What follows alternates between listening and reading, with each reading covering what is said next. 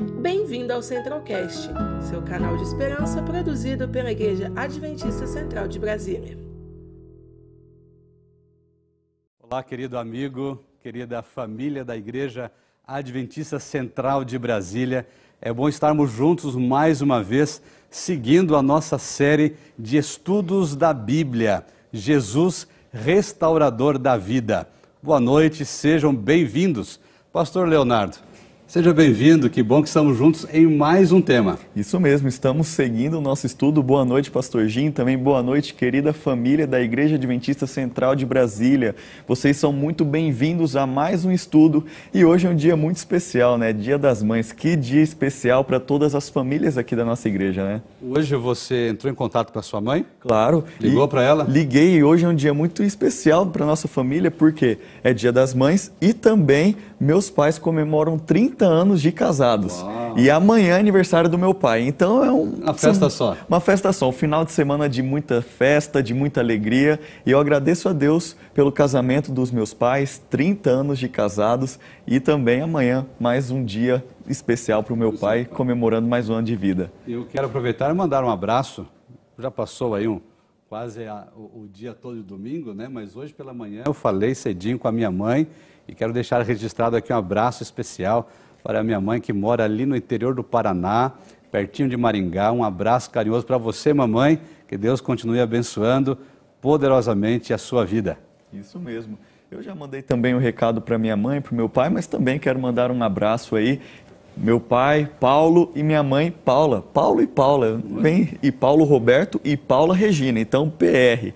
Então, um grande abraço para vocês, que Deus abençoe vocês. Eu agradeço a Deus por vocês serem os meus pais e também minha querida mãe.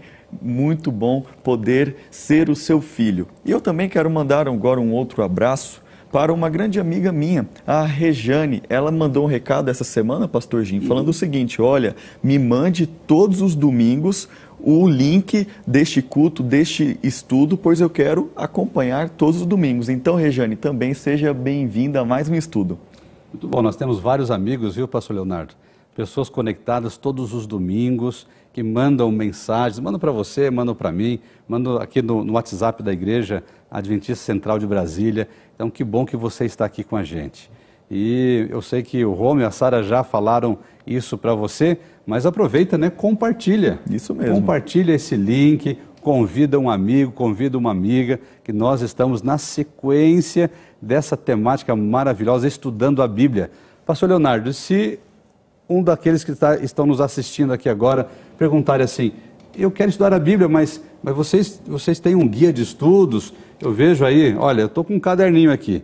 Esse é o guia físico dos estudos dessa série. Aí você pode estar se perguntando, como eu posso adquirir esse material.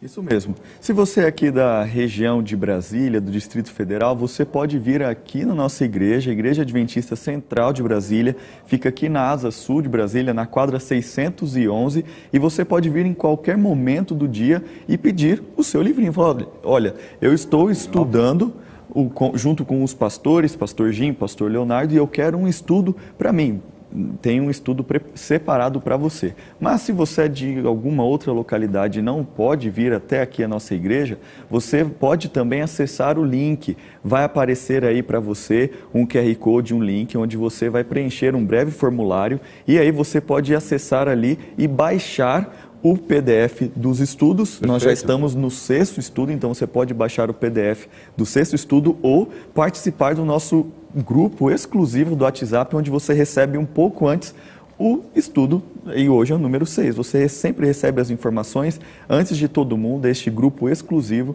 E também quero já mandar um abraço para todos que participam do nosso grupo do WhatsApp. E lembre-se, o chat já está aberto, você pode mandar muitas mensagens ali no nosso grupo.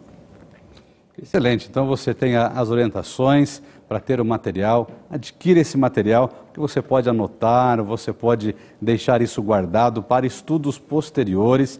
Mas eu quero agora incentivar você a buscar a sua Bíblia. Não sei se você já está com a sua Bíblia aí pertinho de você, um caderninho, né, um, aquele caderninho que você está usando todos esses domingos, a caneta, o lápis, porque os textos nós iremos falar e comentar mas é bom sempre você ter aí um lápis para você, uma caneta, né? Para você anotar os comentários e aquilo que vem na sua impressão no momento do estudo. Isso faz muito bem para o crescimento, né? é, espiritual e também um crescimento de conhecimento da palavra de Deus. Isso mesmo, já que fizemos essa breve introdução, você aí já tem o seu estudo na mão ou quem sabe no PDF, mas se você não tem, não se preocupe, porque agora nós sempre vamos né, apresentar aqui na tela e vai aparecer aí para você as perguntas, as respostas, os textos bíblicos, então não se preocupe, porque o tema de hoje é muito importante e o tema é Jesus e a intercessão. Muito bem, pastor Leonardo, esse tema ele é extraordinário. É um tema bíblico que nos fala, que nos conecta com Cristo Jesus. Quando nós olhamos hoje para o mundo religioso, nós percebemos que existem alguns lugares, alguns pontos é, no mundo que são pontos de peregrinação. Um deles é a Meca. A Meca é o ponto de peregrinação para aqueles que, que seguem o islamismo. Nós vemos também o Vaticano, para aqueles que são católicos. Temos aqui no Brasil o Santuário Aparecida. Muitos também fazem a sua peregrinação em algum momento do ano para estar nesse santuário.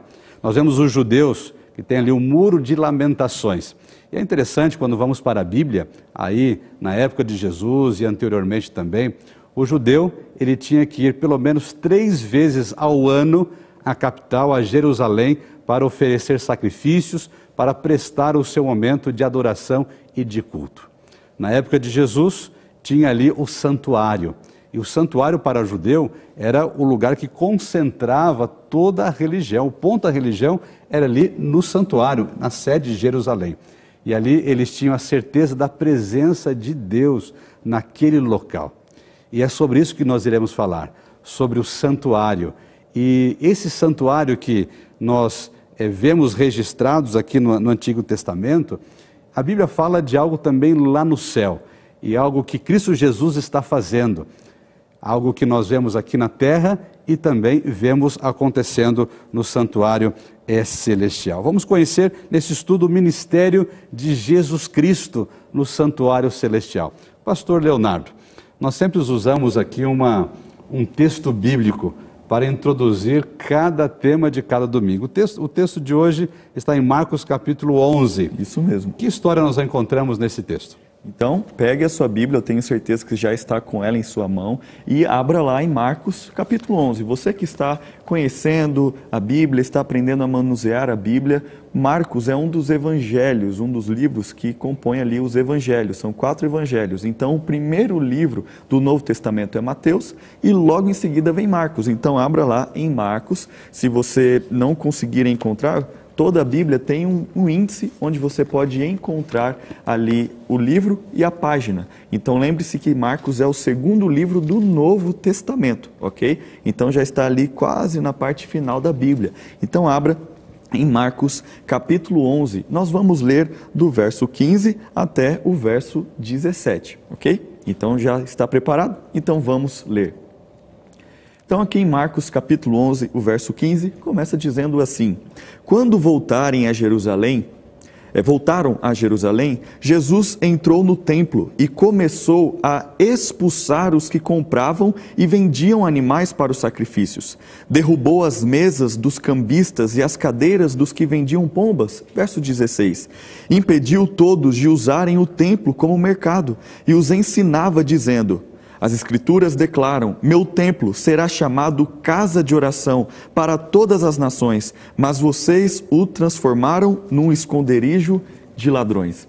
Essa é uma história muito emblemática, muito conhecida, e algumas pessoas não compreendem o porquê Jesus fez isso. Jesus chega em um templo numa igreja, lá naquela época conhecido realmente como santuário, e é o santuário que nós conhecemos, o santuário terrestre, o santuário ali de Salomão e também que os israelitas construíram, e Jerusalém já havia reconstruído o santuário, e Jesus entra neste santuário e começa a expulsar as pessoas, os cambistas, os ladrões, e derrubar as mesas, mas como assim? Vamos analisar alguns pontos bem interessantes dessa história, que é muito importante para, estes pontos são muito importantes para nós entendermos sobre a intercessão e o papel de Jesus no santuário. E aqui nós percebemos que Jesus fala que o santuário era a casa dele. o meu templo, a minha casa. Isso é interessante porque nos faz saber que ele é o proprietário, ele é o dono do santuário. Ele, se, se formos usar a nomenclatura, é o pastor, ele é o líder, é ele quem fez, é ele quem revelou. Então, ele diz como deve ser usado. Por isso ele fala, a minha casa, o meu templo. Então, ele fala como deve ser usado, ele tem autoridade. Também, como o pastor Jim é, disse no começo, os judeus, os israelitas, iam a Jerusalém basicamente três vezes ao ano para fazer sacrifícios.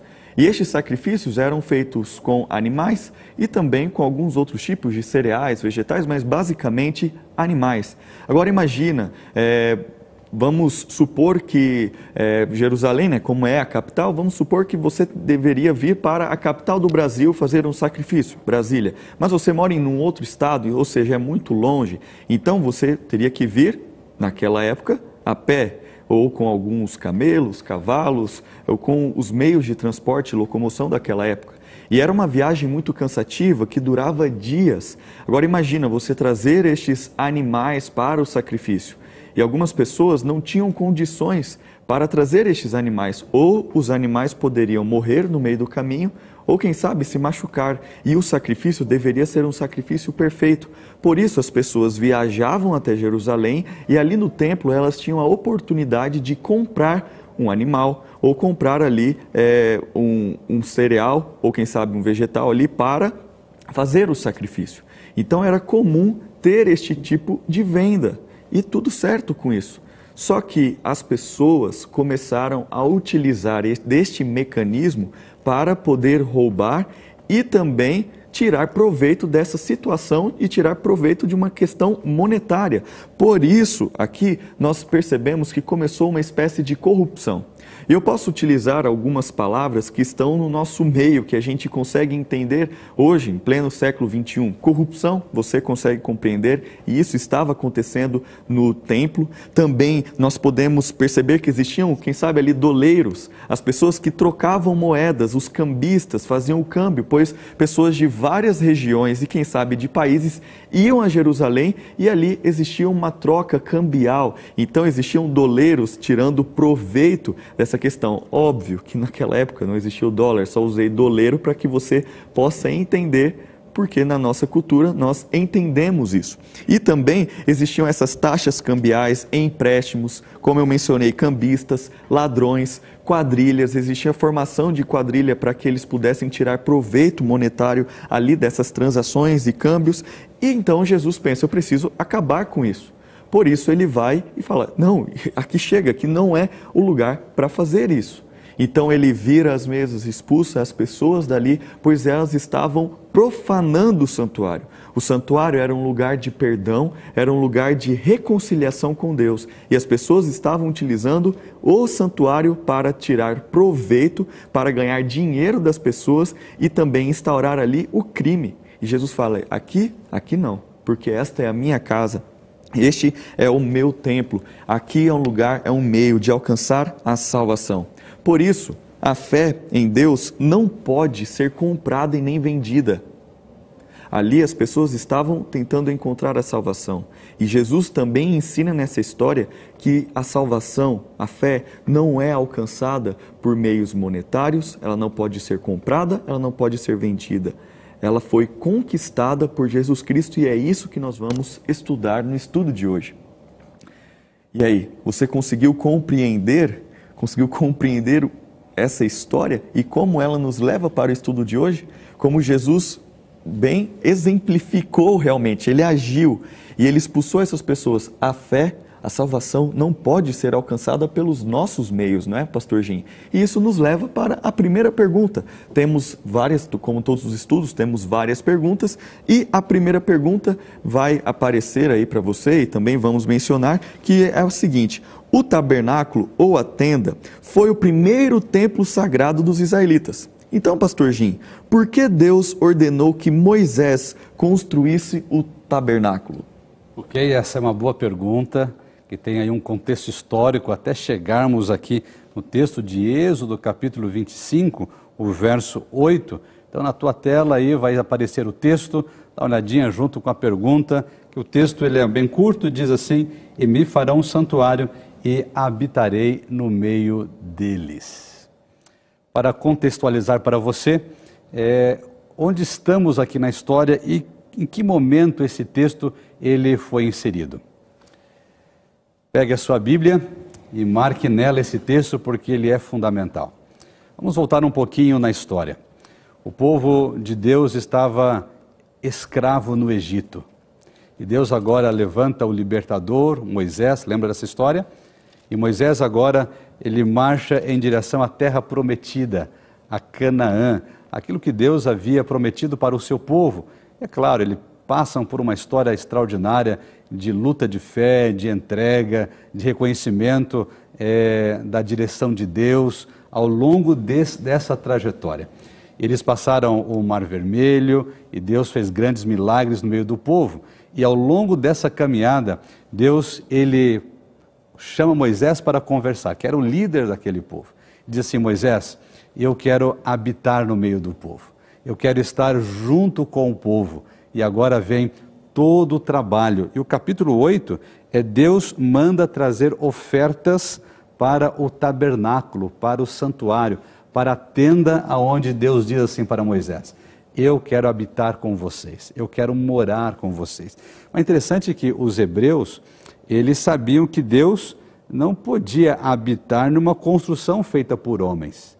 Porque, é claro, Deus Supremo, grandioso, Criador de todas as coisas, habitar em uma construção feita por homens, olha a posição que Deus tem em relação aos seres humanos. Ele se presta a descer aqui na terra para estar entre as suas criaturas. O santuário passa a ser, o tabernáculo, né, passa a ser o centro visível da adoração ao único Deus. Isso é algo muito marcante. Então, o santuário ele passa a ser ali o local aonde os israelitas, onde o povo olhava para a tenda, olhava para o tabernáculo, eles tinham a certeza da presença de Deus naquele lugar.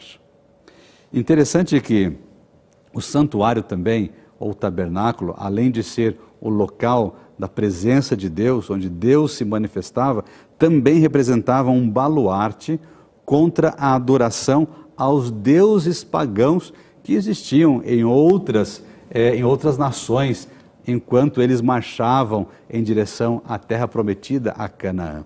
Então, quando eles olhavam para o tabernáculo, eles tinham a certeza da presença de Deus. E aqui existe essa palavra, né? E me farão um santuário para que eu possa habitar. Essa palavra habitar é a seguinte é, referência, quando vamos lá para o hebraico, é uma, um residente permanente numa comunidade. Olha que extraordinário. Não é simplesmente dizer, não, ele mora aqui. Não. É alguém que vem para habitar, para estar junto numa comunidade, para residir de uma forma permanente. É Deus dizendo assim: eu quero estar no meio do meu povo, eu quero caminhar junto com vocês, eu quero que vocês sintam a minha presença e o meu cuidado. Nós estamos avançando, né, Pastor Leonardo? A cada pergunta, essa foi a primeira pergunta, e respondendo a primeira pergunta, né? Porque Deus ordenou que Moisés construísse um tabernáculo. Deus deu a orientação para Moisés, porque Deus desejava morar e habitar no meio do povo. Vamos para a segunda pergunta. Pastor Leonardo, a segunda pergunta é a seguinte: O tabernáculo que Moisés construiu no deserto foi feito a partir de qual modelo? Moisés, ele construiu uma tenda e ele tinha, quem sabe, um, uma planta, né, um, um, esquema assim, feito por um arquiteto, um engenheiro, da onde ele, ele buscou esses, esses elementos, esse modelo. O que diz a palavra de Deus? Então, para responder essa pergunta, vamos agora para o livro de Hebreus. Nós estávamos no livro de Êxodo, que é no comecinho da Bíblia. Agora vamos lá para a parte final da Bíblia, no Novo Testamento, no livro de Hebreus, ou na carta né, aos Hebreus. Então, vamos lá para Hebreus, capítulo 8. Vamos ler a partir do verso 5 e também vamos ler o verso 6. E vai aparecer aí na sua tela, onde você pode acompanhar conosco. Então, Hebreus capítulo 8, os versos 5 a 6 dizem assim: os quais servem de exemplo e sombra das coisas celestiais, como Moisés divinamente foi avisado, estando já para acabar o tabernáculo, porque foi dito: Olha, faze tudo conforme o modelo que no monte se te mostrou. Mas agora alcançou ele ministério tanto mais excelente, quanto é mediador de uma melhor aliança que está confirmada em melhores promessas. Então aqui você já consegue responder essa pergunta. Porque é, o tabernáculo que Moisés construiu no deserto foi feito a partir de qual modelo? O santuário celestial. Então vamos analisar melhor este texto. Aqui nós percebemos que existe essa palavra modelo. E o autor da carta aos Hebreus, ele cita o que está escrito lá em Êxodo. Então ele cita o que Moisés escreveu lá em Êxodo. E essa palavra modelo no grego, ela pode ser traduzida como cópia, imitação, um rascunho, quem sabe um traçado, uma representação e também como um modelo. Por isso, nós podemos entender e ter aqui a certeza de que o tabernáculo ou santuário construído lá pelos israelitas algum tempo atrás, o santuário terrestre, foi feito a partir de um modelo, de uma cópia que já existia. Isso mesmo. E como nós vimos, já existia onde? Já existia no céu. Por isso que nós agora já entendemos que existe um santuário, existiu um santuário terrestre, porque existia e agora existe um santuário celestial. E também nós lemos aqui que Jesus, ele é o mediador entre os seres humanos e Deus, pois ele é o único que pode ser mediador, pois ele é 100% Deus e ele é 100% homem. E que ideia isso traz para nós? A ideia basicamente é a seguinte: é como se Jesus estivesse com os braços estendidos, como em uma cruz mesmo, e ele segurasse de um lado a divindade 100% Deus e do outro ele segurasse a humanidade. Então ele é o elo, digamos assim, um elo de ligação, pois ele é 100% Deus e 100% homem. Por isso ele é o único mediador. E aqui, como nós já vimos, ele liga. Ele é quem nos leva até Deus. Então, sem Ele, nós não poderíamos acessar o céu, nós não poderíamos acessar o perdão e não poderíamos fazer o que vamos estudar e responder nas perguntas seguintes. Então, ao perguntar aqui, o tabernáculo foi construído a partir de qual modelo? Modelo do santuário celestial, pois Jesus é o único mediador que existe entre nós e o céu. E o nosso estudo continua, né, Pastor Ginha? Como é gostoso estudar sobre Jesus. Como é bom entender onde Jesus está e o que ele está fazendo. E o que nos leva para a terceira pergunta. E a terceira pergunta é a seguinte: em que consistia a cerimônia diária no santuário terrestre? E aí, Pastor Gin? Ok, muito bom. Porque existia uma tenda, né? Como você falou, que Deus mostrou para Moisés um modelo e Moisés construiu esse modelo e ali tinha um, um templo físico, né? um espaço físico, onde as pessoas podiam entrar e sair. E o que acontecia lá? Por que toda essa representação? Então, o texto que nós temos aqui no nosso estudo, vai aparecer na sua tela agora, né, junto também com a pergunta, ele está em Êxodo capítulo 28, o verso 38. Mas eu quero avançar no próximo capítulo, porque o texto do capítulo 28, ele vem falando sobre o sacerdote, vem falando sobre o sacerdote.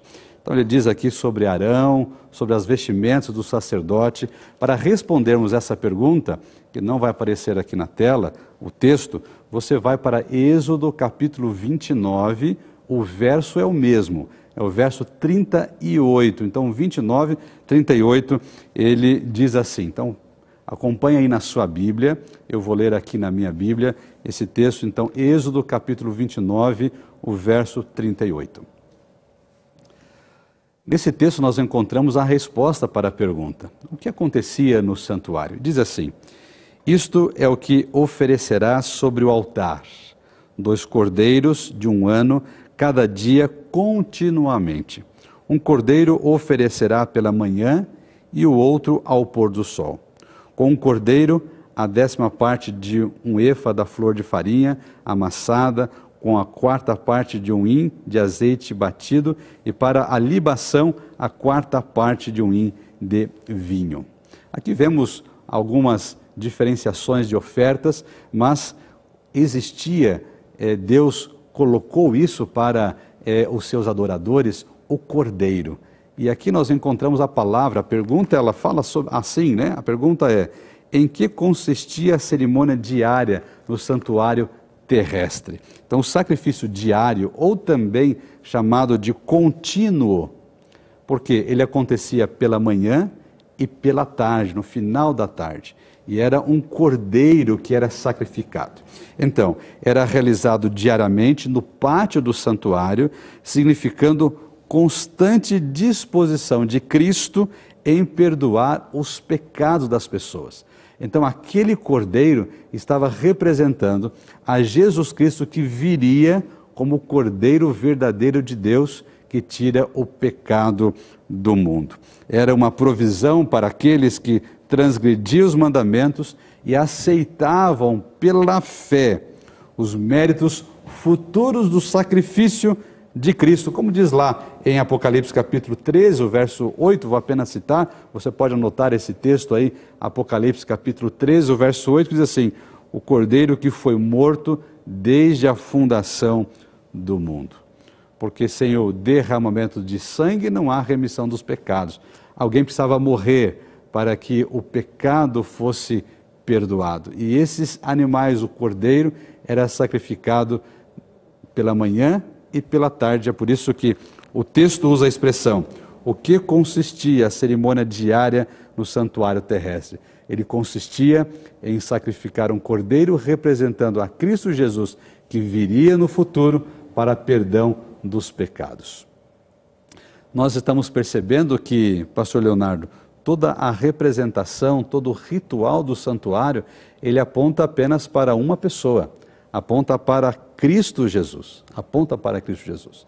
E desde o momento em que Deus falou para Moisés: Olha, me faça um santuário porque eu quero habitar no meio de vocês, é o desejo de Deus na pessoa de Jesus Cristo para que cada pessoa compreenda o interesse do céu em salvar o ser humano. A pergunta 4 é assim: olha, que eu vou fazer para você agora. Qual é a obra de Jesus como sumo sacerdote no santuário celestial? Essa é uma pergunta muito interessante, pastor Jim. Antes de lermos o que está lá em Hebreus capítulo 8, os versos 1 e 2, como é interessante, né? Nós vemos que a Bíblia, como estudamos lá no primeiro estudo, e ali nós descobrimos que a Bíblia tem o objetivo de revelar quem? Jesus Cristo. Então, já no livro de Êxodo, como também nos evangelhos, e como também nas cartas, em toda a Bíblia, e também nos livros proféticos, como Daniel e Apocalipse, nós encontramos Jesus. E é isso que nós estamos fazendo aqui. Nós estamos estudando a palavra de Deus. Nós estamos estudando este livro sagrado, unicamente este livro, a Bíblia, para encontrarmos Jesus. Então agora o texto vai aparecer aí para você, para nós respondermos a pergunta número 4, Hebreus capítulo 8, os versos 1 e 2.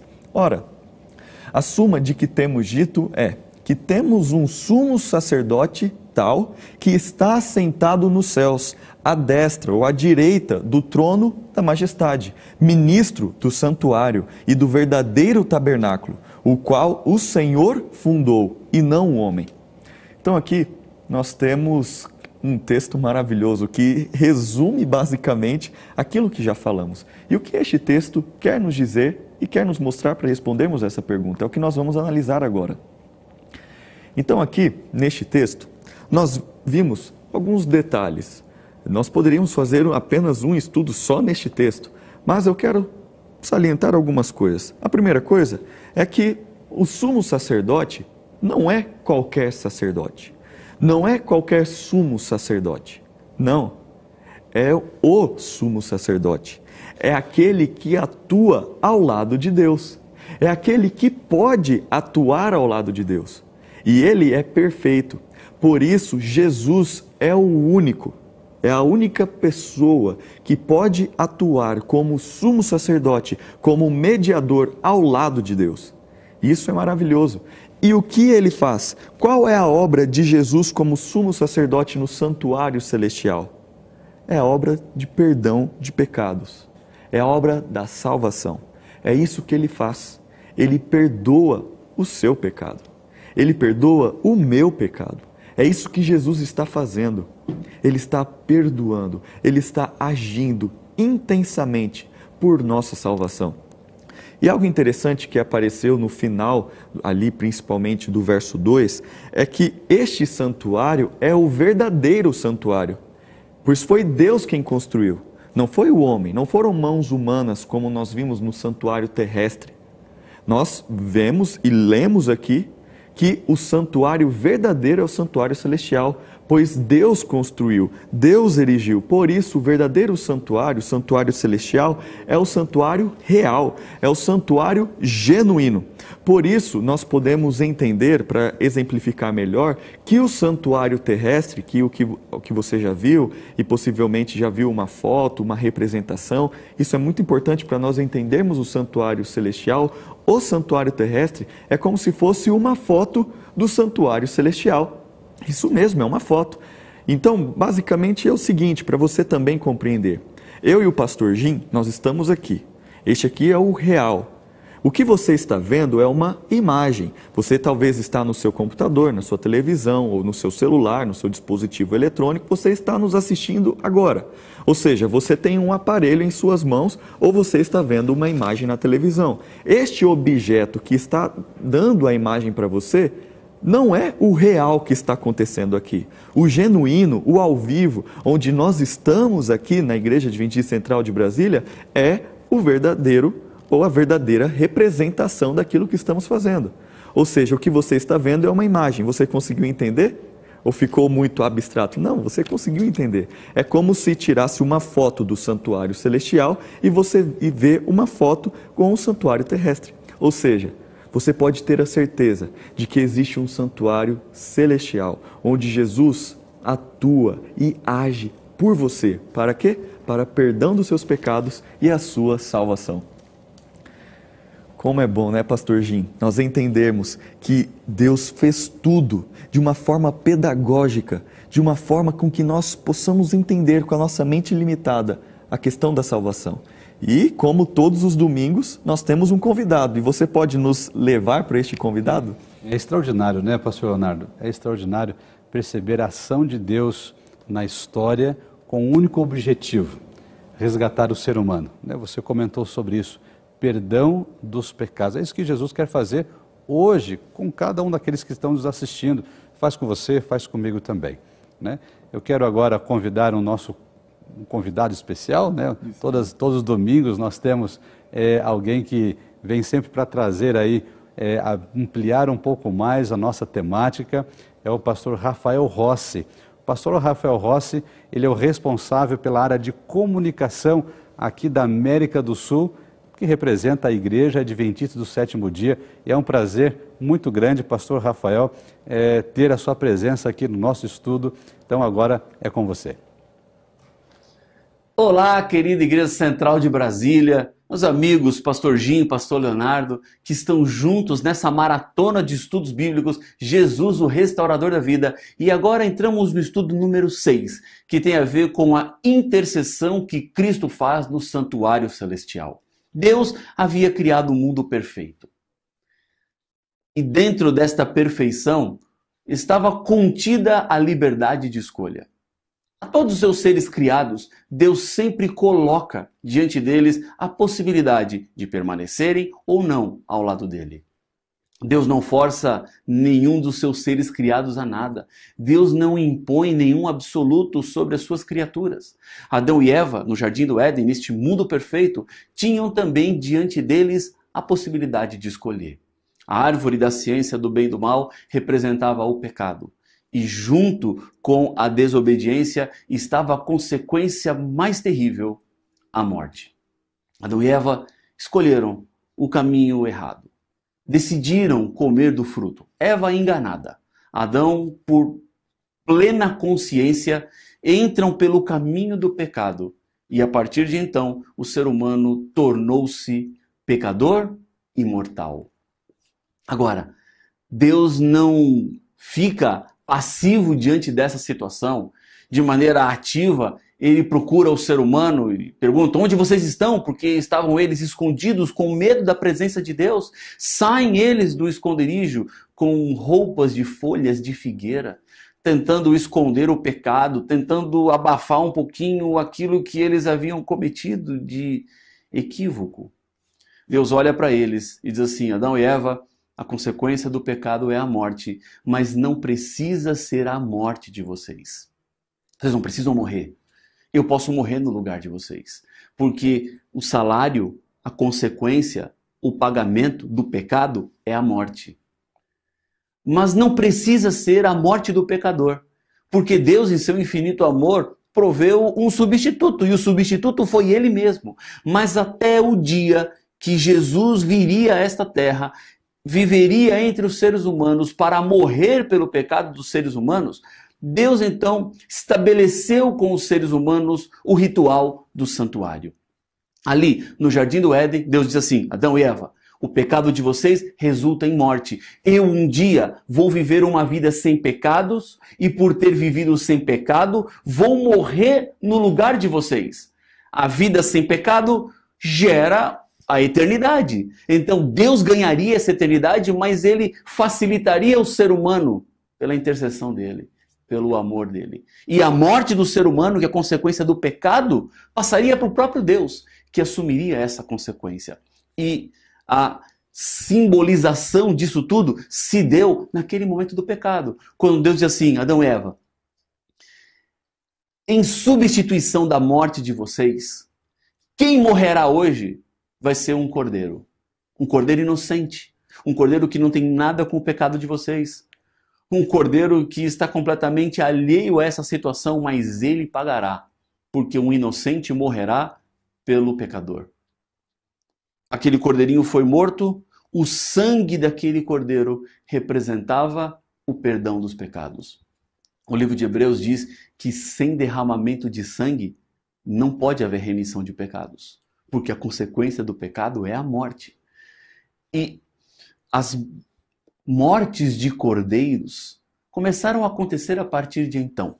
Sempre que o pecador queria uma reconsagração, uma reconciliação com Deus, ele construía um altar, e nós vemos os patriarcas fazendo isso no começo da história da criação.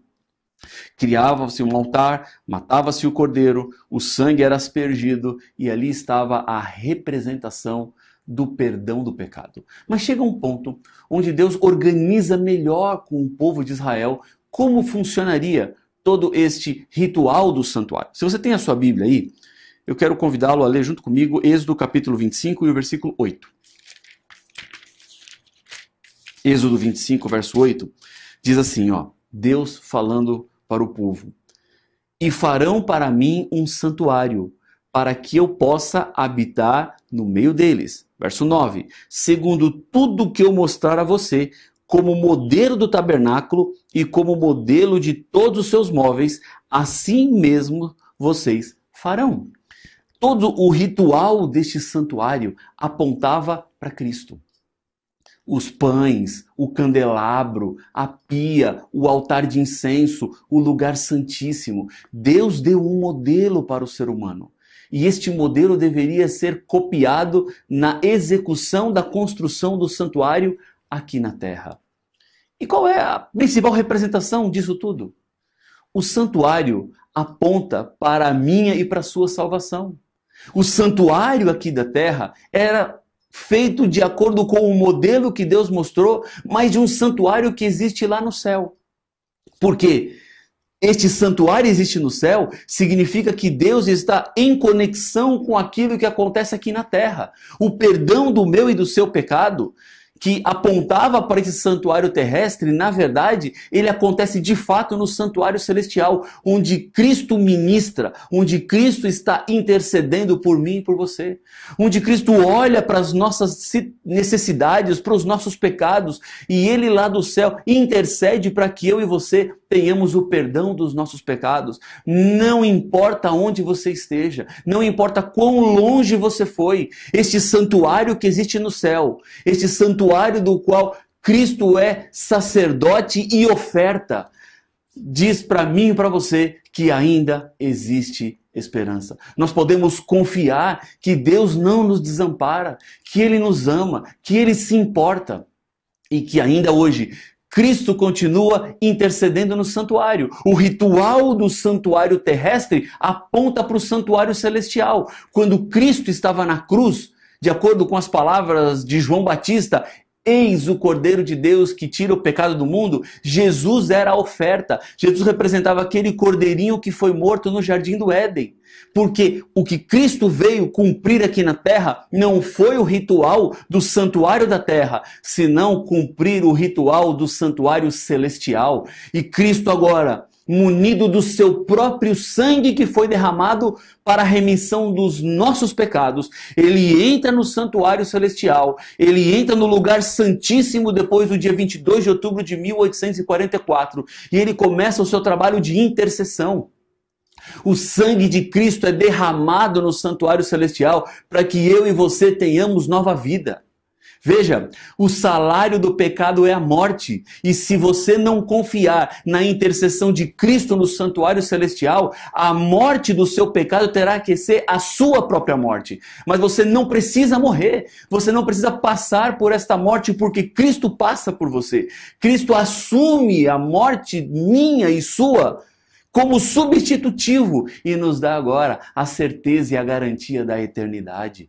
Jesus Cristo continua ministrando no santuário celestial até o momento que o livro do Apocalipse diz que ele dirá: está feito, está terminada consumada a obra de salvação do ser humano. E neste momento, quando Cristo diz está consumado no santuário celestial, ele voltará nas nuvens dos céus para nos buscar. Cristo é o restaurador da vida. Cristo é o restaurador da esperança. Cristo é o restaurador dos brilhos que nós podemos talvez perder em nossos olhos. Porque eu e você não estamos vivendo a história de um mundo que vai matar-se por si mesmo, mas vivemos a história de um mundo que terminará quando Jesus Cristo voltar para nos buscar, nos colocar uma coroa da eternidade sobre as nossas cabeças, abrir os braços e dizer: Filho, bem-vindo, filha, bem-vinda. A eternidade começa a partir de agora. Portanto, como temos Cristo ministrando no santuário celestial, hoje o convite da graça é: aceite esse sacrifício de Cristo Jesus. Compreenda que Ele ama a todos e quer nos salvar. Há um texto em em Hebreus, no capítulo 9, versículo 23 e 24, que deixa isso bem claro. Diz assim: Era necessário, portanto, que as figuras das coisas que estão nos céus fossem purificadas com tais sacrifícios, mas as próprias coisas celestiais requerem sacrifícios superiores àqueles, aqueles do santuário terrestre. Isso foi o que Jesus Cristo fez. Agora deixa eu te dizer uma coisa. A vida de Cristo não foi uma vida com cartas marcadas. O que isso quer dizer? Que Jesus veio à Terra para viver uma vida sem pecado, mas isso poderia ter dado errado. Jesus poderia ter falhado, mas ele não falhou. Ele cumpriu a sua missão. Ele voltou para o céu. E hoje, olha por mim e olha por você. Aceite Jesus em sua vida. Aceite o sacrifício da graça. Embora pareça muito injusto, porque eu entrego morte para Deus e recebo vida. Mas toda vez que eu peço perdão dos meus pecados, toda vez que eu recorro a Jesus como meu intercessor, ele diz assim: Filho, filha, não tem problema não, me dá aqui tua morte e recebe aqui a vida eterna. Essa é a prova do meu amor. Essa é a prova do meu interesse. Essa é a prova de que Deus não desistiu de você. Que Deus te abençoe.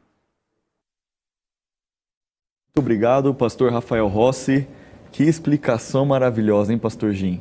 Realmente nós vimos em toda a Bíblia como Jesus tem o objetivo de nos perdoar, perdoar o nosso pecado e também de nos salvar. E se você ficou com alguma dúvida, algumas datas que o pastor Rafael Rossi comentou, você precisa continuar conosco nos estudos, pois nós vamos falar disso tudo, pois temos aí alguns domingos, vamos até agosto ali, todos os domingos estudando a palavra de Deus. E nós precisamos também avançar no nosso estudo, né, pastor Jim? Então vamos para a quinta pergunta, pergunta número 5. Por que o santuário celestial precisava ser purificado, pastorzinho? Você pode nos responder essa pergunta? Ok. Quero aqui também agradecer o pastor Rafael Rossi, que é um amigo, né? Sempre está próximo, sempre no convívio aqui da igreja. E esse texto que nós iremos ler, o pastor, o pastor Rafael Rossi, foi o último texto que ele leu, que fala sobre a purificação. E algumas pessoas, pastor Leonardo, é, ficam um pouco confusas com essa palavra purificação. Porque dizem assim, olha, como que pode é, um ambiente perfeito, que é o céu, que é o santuário celestial, precisa ser purificado do quê? Será que lá existe mácula, existe alguma coisa de erro, de pecado, que precisa ter um, um tempo ou, quem sabe, um rito de purificação? Então, acompanhe na sua tela o texto que nós iremos ler agora. Então, está a pergunta e vai aparecer também o texto que está lá em Hebreus, né? capítulo 9, o verso 23 e o verso 25. Então, veja aí na sua tela, o texto ele diz assim: De sorte que era bem necessário que as figuras das coisas que estão no céu assim se purificassem, mas as próprias coisas celestiais com sacrifícios melhores do que estes, porque Cristo não entrou num santuário feito por mãos, figura do verdadeiro, porém, no mesmo céu, para agora comparecer por nós perante a face de Deus. Esse texto ele é muito especial porque fala do ministério de Cristo e o que ele faz por você e por mim também. Você está aí com um lápis, a caneta para anotar? Então, grife esse texto na sua Bíblia, Hebreus capítulo 9, o verso 23 e o verso 24. Interessante que a ênfase dessa passagem não está no ato de purificar, como uma limpeza, mas na necessidade de purificação por um sacrifício melhor, ou seja, pelo sacrifício do sangue de Cristo Jesus. Então, o sangue de Cristo está relacionado com o serviço no verdadeiro tabernáculo. O pastor Leonardo, ele usou essa expressão, né, que o ministério de Cristo é no verdadeiro tabernáculo, não um tabernáculo feito por mãos humanas, mas o tabernáculo que existe no céu, aonde Moisés recebeu é apenas um vislumbre, né? E ele fez um modelo daquilo que está é, no céu, aonde Cristo Jesus, como o sumo sacerdote, como aquele que intercede, ministra nesse, nesse santuário. Então, Cristo, ele comparece, o texto diz isso, Cristo comparece por nós diante de Deus e intercede pelos pecadores. Eu sou um pecador, você também é um pecador. E nós levamos esse fardo porque nós nascemos pecadores. O que é mais extraordinário nós não devemos ficar com a nossa mente apenas é, focada no pecado, no erro, na culpa, nas consequências. Não, essa não é a mensagem bíblica. A mensagem bíblica é Cristo Jesus. E aqui o texto diz que Cristo comparece por você, comparece por mim, comparece por nós diante de Deus. E ele intercede pelos pecadores. Ele faz isso para aniquilar com o seu sacrifício o pecado. Então, Cristo está ministrando os benefícios da sua expiação em favor dos nossos pecados. Interessante, olha, Jesus como como ministro, né, como o sacerdote do verdadeiro tabernáculo, ele intercede por nós, realizando um trabalho de purificação e de limpeza, atente por isso agora.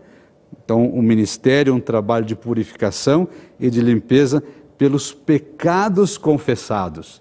Então, todas as vezes que você confessa o seu pecado, esse pecado ele é purificado, ele é limpo. Em outras palavras, ele é apagado dos registros celestiais, porque você diz: Eu aceito a justiça de Cristo. Lembra que o texto diz aqui? Porque Cristo não entrou no santuário feito por mãos humanas, figura do verdadeiro, porém no mesmo céu, para comparecer agora por nós diante de Deus. Então, Cristo Jesus como sacrifício verdadeiro, ele que pagou o preço pelos pecados, ele diante de Deus, ele justifica os seus erros, ele justifica os meus erros. É por isso que a expressão é o santuário purificado, onde os seus pecados, confessados, os meus pecados confessados, eles são apagados e limpos dos registros celestes. Você, querido amigo, não fica feliz por essa informação, não é mesmo, pastor Leonardo? Saber que a, o pecado ele tem uma, uma solução, existe perdão. Cristo Jesus, ele perdoa os nossos pecados e os registros são apagados. Vamos lá para a pergunta 6. Pergunta 6 diz assim: O que Jesus faz? Olha só, ele vem na sequência, né? Então a gente falou sobre os registros, a purificação, que é a limpeza dos pecados confessados. E agora, pastor Leonardo, o que Jesus faz quando confessamos os nossos pecados? Essa é uma pergunta que realmente interessa a cada um de nós, pois todos nós cometemos pecados. E alguns se sentem tão culpados, acham que não vão obter perdão, mas este verso lá na, prim na primeira carta de João, capítulo 1, verso 9, vai nos trazer esperança e a certeza do perdão dos nossos pecados. Então, abra sua Bíblia em 1 João, capítulo 1, o verso 9. E também o texto irá aparecer aí na sua tela, então vamos ler juntos 1 João, 1, o verso 9. E este verso diz assim: se confessarmos os nossos pecados, Ele é fiel e justo para nos perdoar os pecados e nos purificar de toda a injustiça. Que texto maravilhoso! E este texto realmente nos ensina verdades eternas e é este texto que nós vamos analisar agora. O texto já começa dizendo: se confessarmos os nossos pecados. Então nós percebemos aqui que precisamos confessar os nossos pecados. Nós precisamos admitir o erro, nós precisamos reconhecer que estamos no caminho errado. E então precisamos confessar e pedir perdão para, para Deus, pedir perdão e também nos arrepender do caminho que nós estávamos trilhando. Mas algo interessante é que nós precisamos pedir perdão, confessar os pecados específicos. Pois muitas pessoas podem orar e falar assim: Senhor, perdoe os meus pecados, em nome de Jesus, amém. Mas será que eu reconheci o meu pecado? E quando nós entendemos essa questão do, do, pecado, nós precisamos perceber que existem dois tipos de pecados. É, como assim? É, os pecados voluntários e os pecados involuntários. Os pecados involuntários, como o próprio nome diz, eu cometo sem saber ou às vezes sem perceber, porque é decorrência da minha natureza pecaminosa.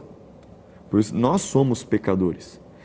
E também existe, como eu mencionei, o pecado voluntário. O pecado voluntário, a ideia hebraica para este, essa questão do voluntário, um pecado que eu quero cometer, é o pecado de mão levantada. Ou seja, é como se eu estou falando, eu quero cometer este pecado, eu escolhi cometer o pecado. Eu sei que isso é errado, mas mesmo assim eu cometi. Então é um pecado que eu sei que é errado. É um pecado que eu cometi e que traz que eh, me traz um arrependimento, me traz também um peso e uma necessidade de perdão. Então eu confesso estes pecados voluntários e também na mesma oração eu falo: Senhor, em tua misericórdia, se por um acaso eu não percebi que eu cometi um pecado, se eu cometi um pecado involuntário, por favor, perdoe estes pecados também. E Jesus irá perdoar estes pecados, pois todos nós cometemos uma natureza pecaminosa. Por isso, quando nós vemos o que Jesus faz quando confessamos os nossos pecados, Jesus perdoa o pecado confessado e também purifica de toda injustiça. Por isso que nós precisamos é, pedir perdão e confessar os pecados para Jesus, pois ele é fiel e justo. Isso mesmo. A Bíblia fala que Jesus é fiel e justo. Nele habita a justiça, pois ele é a própria justiça. E ele também é amor, por isso que ele nos perdoa. Então, o único elemento de incerteza no processo de confissão e perdão encontra-se no próprio ser humano. Então, quando a Bíblia fala que Jesus é fiel e justo, o único objeto de incerteza, o que pode dar uma incerteza se seu pecado foi confessado ou não, ou se você foi perdoado ou perdoada ou não, é nós mesmos. Somos nós mesmos. Ou seja, este único elemento de incerteza, no perdão de pecados, somos eu e você. E quando nós confessamos a Jesus, nós percebemos que Ele, como já lemos anteriormente, Ele é o único intercessor. Ele é o único que pode perdoar pecados, pois ele é quem habita e quem trabalha e ministra no santuário celestial. Por isso, não há necessidade, não é, não é necessário nós confessarmos pecados para um outro ser humano. Nós não precisamos disso.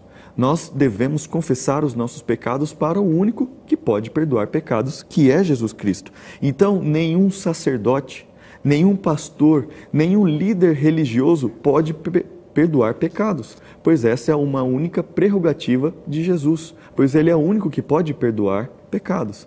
Então aqui nós percebemos que Jesus é o único intercessor entre nós, pois ele, entre nós e Deus, pois ele perdoa os nossos pecados confessados e nos purifica de toda a justiça. Isso mesmo. E nós estamos avançando no nosso estudo. Já estamos partindo aí para o final deste estudo número 6, Jesus é intercessão, e vamos para a pergunta número 7. E diz assim, pastor Jim, o que acontecerá quando Jesus terminar o seu ministério no santuário celestial? E aí, pastor Jim, o que vai acontecer? É uma pergunta intrigante. O que vai acontecer? Porque até agora, né, pastor Leonardo, a gente comentou, viu os textos bíblicos do santuário, começando lá com o modelo que Moisés recebeu, e agora o ministério de Cristo no santuário celestial, no, no tabernáculo verdadeiro. Isso vai ter um fim? que a Bíblia fala sobre isso. Então, a pergunta vai aparecer na tela, mas o texto, como é um texto um pouco extenso, eu vou ler para você. Então, abra sua Bíblia aí em Apocalipse, capítulo é, 14. Isso mesmo, Apocalipse 14, o verso 14 em diante, e nós iremos ler juntos. Pegue a sua Bíblia, anote esse texto. Está com a sua Bíblia aberta? Então, eu vou ler para você é, e respondendo essa pergunta, né?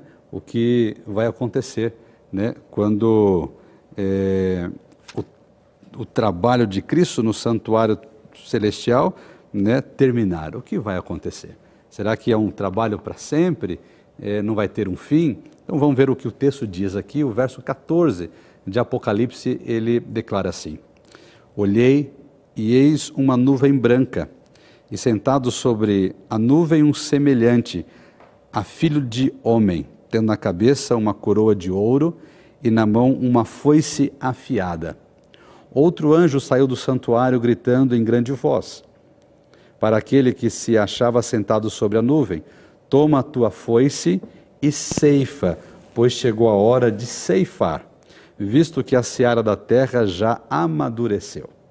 E aquele que estava sentado sobre a nuvem passou a sua foice sobre a terra e a terra foi ceifada.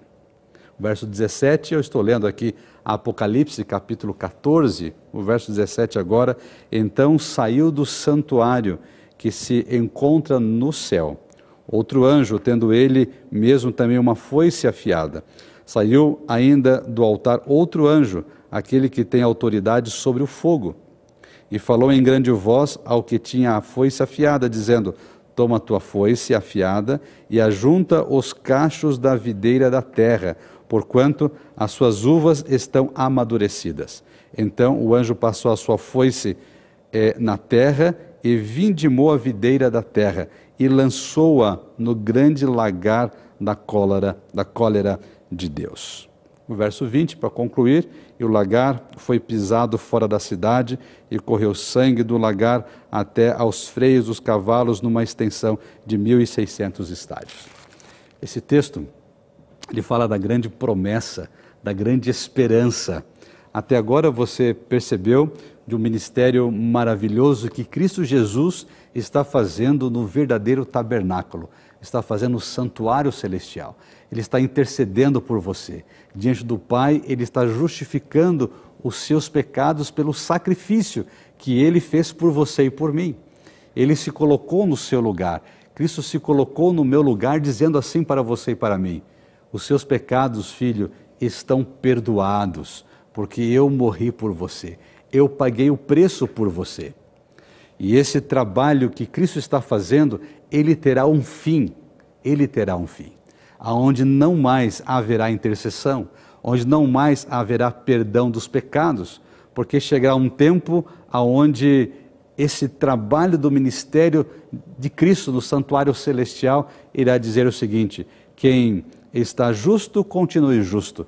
Quem escolheu o caminho do mal, continue ainda na sua maldade. E aqui o texto, verso 14, diz sobre uma nuvem branca, e sentado sobre a nuvem um semelhante a filho de homem. Está falando sobre a volta de Cristo Jesus. Quando terminar o ministério de Cristo no santuário celestial, ele vem para buscar os seus filhos. É interessante que a expressão aqui, a ilustração usada é aqui no livro de Apocalipse, é de uma foice. Não que Cristo vai voltar sentado no trono, nas nuvens do céu, é com uma foice na mão. Não, não é isso que vai acontecer. É apenas uma ilustração dizendo que o campo ele está amadurecido, ou seja, a terra está preparada. Os filhos de Deus, os santos, os salvos, os que escolheram, os que confessaram os seus pecados, o que aqueles que entregaram a sua vida a Cristo Jesus, e nós já falamos sobre esses textos, né, sobre esse tema nos temas passados, né, que é o crer em Cristo, que é entregar a vida a Cristo, é a fé, né, é realmente é tirar o orgulho do coração e confiar na condução de Deus, é olhar para a Bíblia, tendo a Bíblia como a base da nossa caminhada de fé, de esperança. Então o campo está amadurecido. Olha só a expressão: o campo está amadurecido. Os salvos, eles estão preparados para serem resgatados. E a expressão diz: eles serão ceifados, serão colhidos. A expressão do campo mesmo. Quando ali o, o, o grão está pronto, está amadurecido para a colheita, vem o, o, proprietário da terra e com uma foice, com essa ferramenta, ele colhe os frutos preparados, os frutos sadios. E é isso que Deus vai fazer. Jesus Cristo ele vai voltar. E quando ele estiver voltando, os seus filhos preparados, ele vai colher os seus filhos preparados e vai resgatá-los para a eternidade. Mas aqui também usa uma expressão, aqui diz que é, e vai existir também um grupo que também serão colhidos ou ceifados, a expressão também usada aqui na Bíblia, que eles serão jogados, né, a videira da terra lançou é, no grande lagar da cólera. Então nós teremos dois grandes grupos. Aquele grupo que será ceifado, colhido para a eternidade. E outro grupo que será também separado, mas não para a eternidade. Será separado para a cólera de Deus, ou seja, para a justiça de Deus. Interessante que essa justiça não é porque Deus é mau, não é porque Deus ele é injusto, não é porque Deus ele quer destruir pessoas. Essas pessoas estarão é, fazendo parte da cólera de Deus, separados dessa forma, e aqui diz, né, no lagar da cólera de Deus, essas pessoas escolheram esse caminho elas rejeitaram a graça de Cristo, eles rejeitaram os mandamentos de Deus, rejeitaram confiar em Cristo. Então, um grupo será resgatado para a eternidade e outro grupo será é, dizimado, destruído, que é o mal, aqueles que escolheram esse caminho.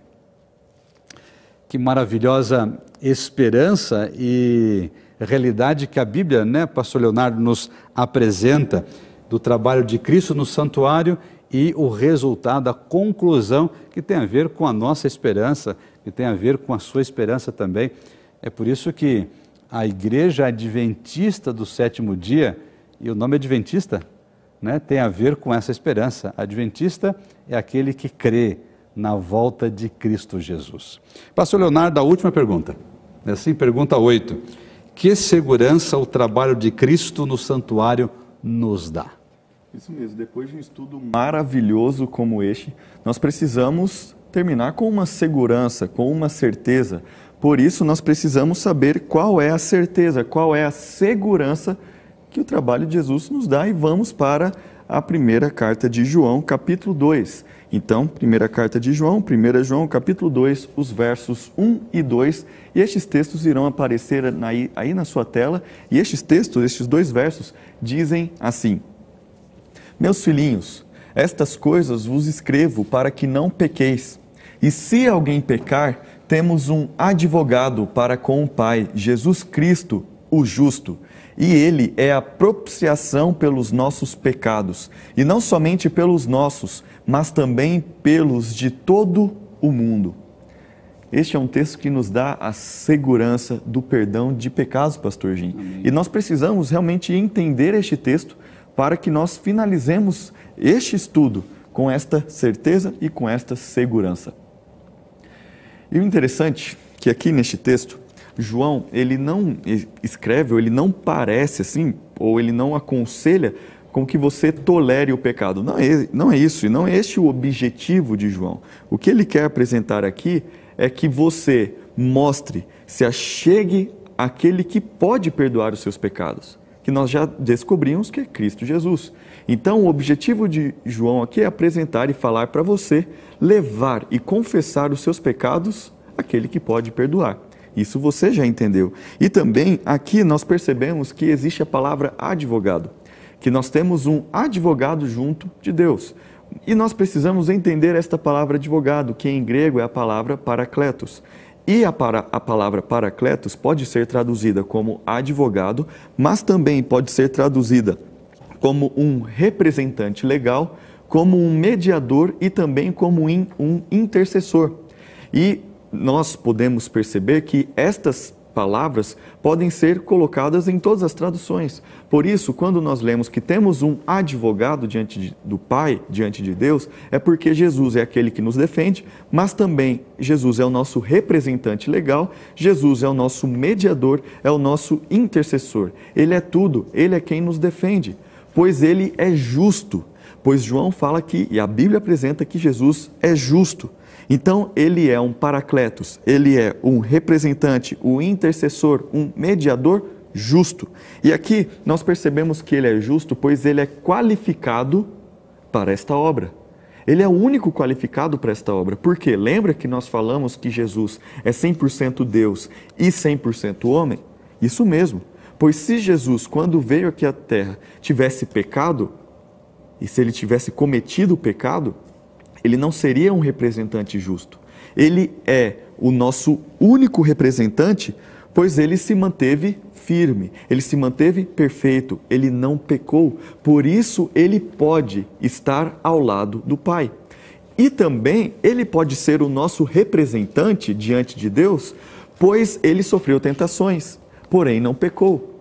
Se Jesus não tivesse sofrido tentações, ele não teria, entre aspas, passado no teste. Ele não poderia ser o nosso representante, pois ele não saberia o que é sofrer tentações como nós sofremos. Lembre-se, tentação não é pecado. Então Jesus, ele sofreu tentações, por isso ele pode ser o nosso representante, o nosso intercessor, e ele pode e está ao lado de Deus, pois ele não pecou.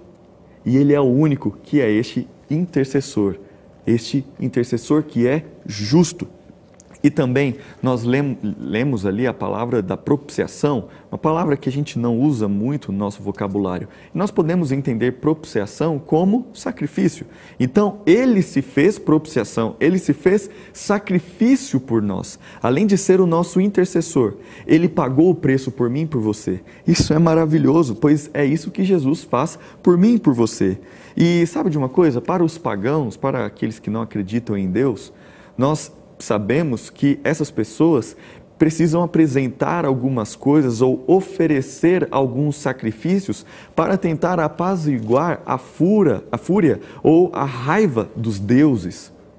Mas nós sabemos que diante do nosso Deus amorável, o nosso Deus maravilhoso, nós não precisamos apaziguar a sua fúria.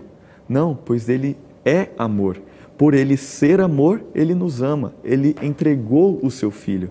Por isso, quando nós falamos de sacrifício, não é para apaziguar a fúria do nosso Deus, não, pois ele é amor. Ele entregou o seu filho para morrer por nós. E também, quando nós percebemos e entendemos a questão da reconciliação, não é Deus que precisa se reconciliar conosco, mas nós precisamos nos reconciliar com Deus pois nós precisamos da salvação que Ele oferece, pois Ele é amor. Por isso, Ele é a propiciação e Ele é o propiciador, ou seja, Ele é o sacrifício, Ele é a vítima e Ele é o sacerdote. Ele é o juiz, Ele é o advogado. Então, nós percebemos que quando falamos de salvação, Jesus é simplesmente tudo o que eu e você precisamos. Ele é o sacerdote e ele é a vítima. Ele morreu por mim por você. Por isso eu quero perguntar para você, a partir do estudo do santuário, que verdade fundamental você entendeu sobre a obra da salvação de Jesus? E aí, o que você aprendeu hoje? Qual a verdade fundamental? Escreva nos comentários, nós queremos saber, pois eu tenho certeza que a sua vida não será a mesma depois deste estudo, pois você entendeu que precisa confessar os seus pecados e depois que você confessa, ele é fiel e justo em perdoar os seus pecados. Pastor Jim, que estudo maravilhoso. Realmente, a cada estudo que nós estamos é, avançando, que estamos analisando na Bíblia, nós percebemos que quão mais profundo fica, nós percebemos como Jesus é amor e ele nos salva. Por isso, tudo que nós estudamos, sempre, nós precisamos ir para um compromisso, para a ação. Pastor Jim, qual é o compromisso que nós devemos decidir hoje? Muito bem. É, você usou aqui uma expressão, conforme nós estamos avançando nossos temas, nós estamos aprofundando cada, cada vez mais no estudo da Bíblia. E esse se aprofundar é conhecer a Cristo Jesus cada vez mais. Querido amigo, essa foi a palavra de Deus para o seu coração nessa noite. Mas eu quero citar aqui, você pode marcar esses dois textos que eu vou falar agora, são textos conhecidos. O primeiro está lá em João capítulo 3, o verso 16, diz assim: Porque Deus amou o mundo de tal maneira que deu o seu Filho unigênito para que todo aquele que nele crê não pereça, mas tenha a vida eterna. Podemos resumir esse texto ou resumir o tema dessa noite na palavra amor. Deus amou o mundo, amou você, amou os que já ficaram na história, ama aqueles que virão no futuro, porque Deus ama todos. E esse amor de Deus foi entregar Cristo Jesus como nosso Salvador. E agora, João capítulo 14, o verso é, 6 diz assim: Eu sou o caminho, Jesus Cristo falando, eu sou o caminho, a verdade e a vida. Ninguém vem ao Pai senão por mim. No estudo de hoje, no estudo de hoje, perdão, o seu compromisso, a sua entrega é olhar para Cristo Jesus como o seu intercessor. Olhar para Cristo Jesus como aquele que se coloca diante de Deus, perdoando completamente os seus pecados. Confie na intercessão de Cristo. Confie no ministério de Cristo no santuário celestial. Ele faz isso por amar você, por querer resgatar você e, é claro, conceder a você a eternidade, a esperança maravilhosa que nós aguardamos, que nós deixamos que o Senhor nos alimente em todos os dias. Esse é o momento de você firmar esse compromisso com Cristo Jesus. Por que você não declara agora no chat aí ou anota no seu caderno ou no seu PDF, onde você está fazendo as suas anotações dos textos, porque você não declara dizendo assim: Eu aceito a Cristo Jesus como meu intercessor, eu aceito a justiça de Cristo e eu quero me entregar a Cristo Jesus agora, nesse exato momento. Nós iremos ouvir uma bela música, a Eunice ela vai cantar. E conforme a Eunice estiver cantando essa música que fala sobre entregar-se a Cristo, vai aparecer um QR Code na sua tela dizendo: Eu aceito. Você aceita Jesus como seu intercessor? Você aceita Jesus Cristo como aquele que perdoa os seus pecados, que alivia o seu coração? Então, deixe ele falar mais uma vez com você. Aceite Jesus através dessa música.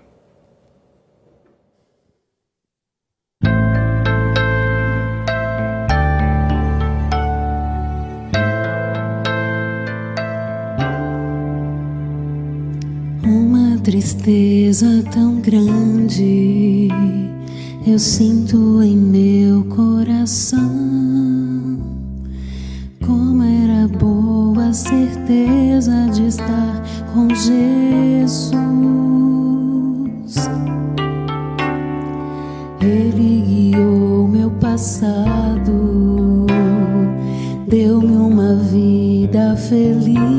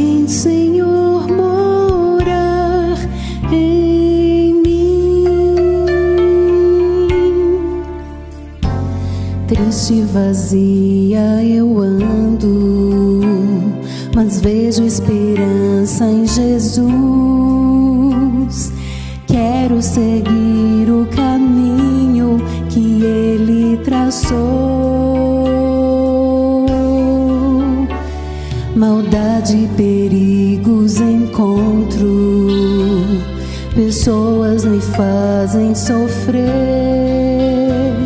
Mas com meu Jesus, meu escudo de luz, disso um dia vou me afastar.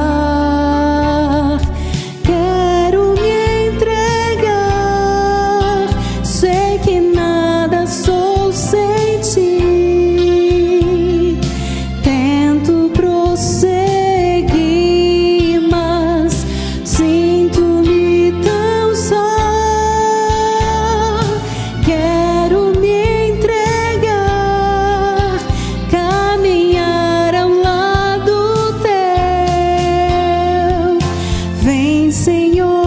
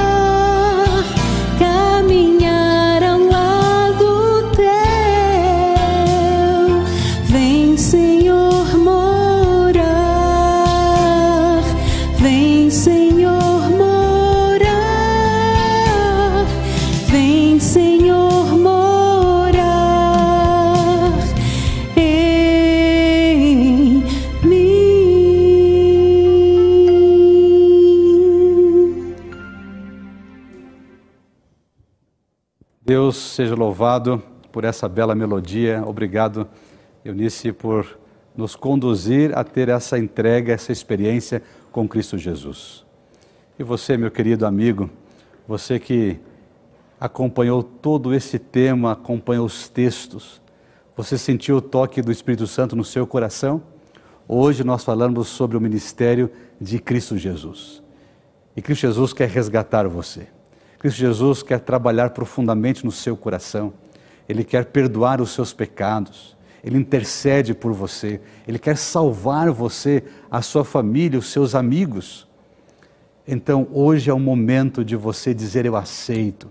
Eu aceito a Jesus Cristo como meu Salvador. Eu quero avançar um pouco mais no estudo da Bíblia. Por que não dizer? Eu quero me batizar, eu quero selar esse momento, eu quero passar por essa experiência, eu quero fazer esse apelo para o seu coração. Nós temos muitas pessoas nos assistindo, você está nos acompanhando.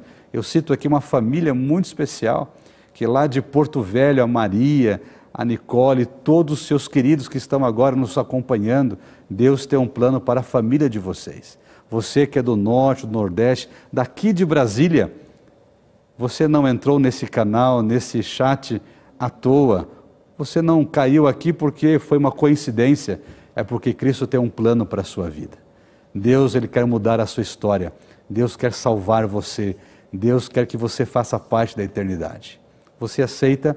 Aceita Jesus Cristo como seu intercessor? Aceita o perdão de Cristo? Deus seja louvado por isso. Vamos orar por sua entrega, por sua decisão Feche os seus olhos. Bondoso Deus que habita nos altos céus, obrigado por esse momento, porque mais uma vez a tua palavra ela falou forte e fundo ao nosso coração. Obrigado porque nós aprendemos nessa noite o que Cristo Jesus está fazendo por todos os seres humanos. Ele está diante do Pai, intercedendo, se colocando no lugar entre o ser humano e Deus, dizendo: Eu paguei o preço por cada ser humano, eu morri na cruz para resgatar, e a justiça de Cristo, ela está oferecida para todo aquele que crê, e a graça é ofertada, e somos salvos, e somos resgatados pelo sacrifício de Cristo.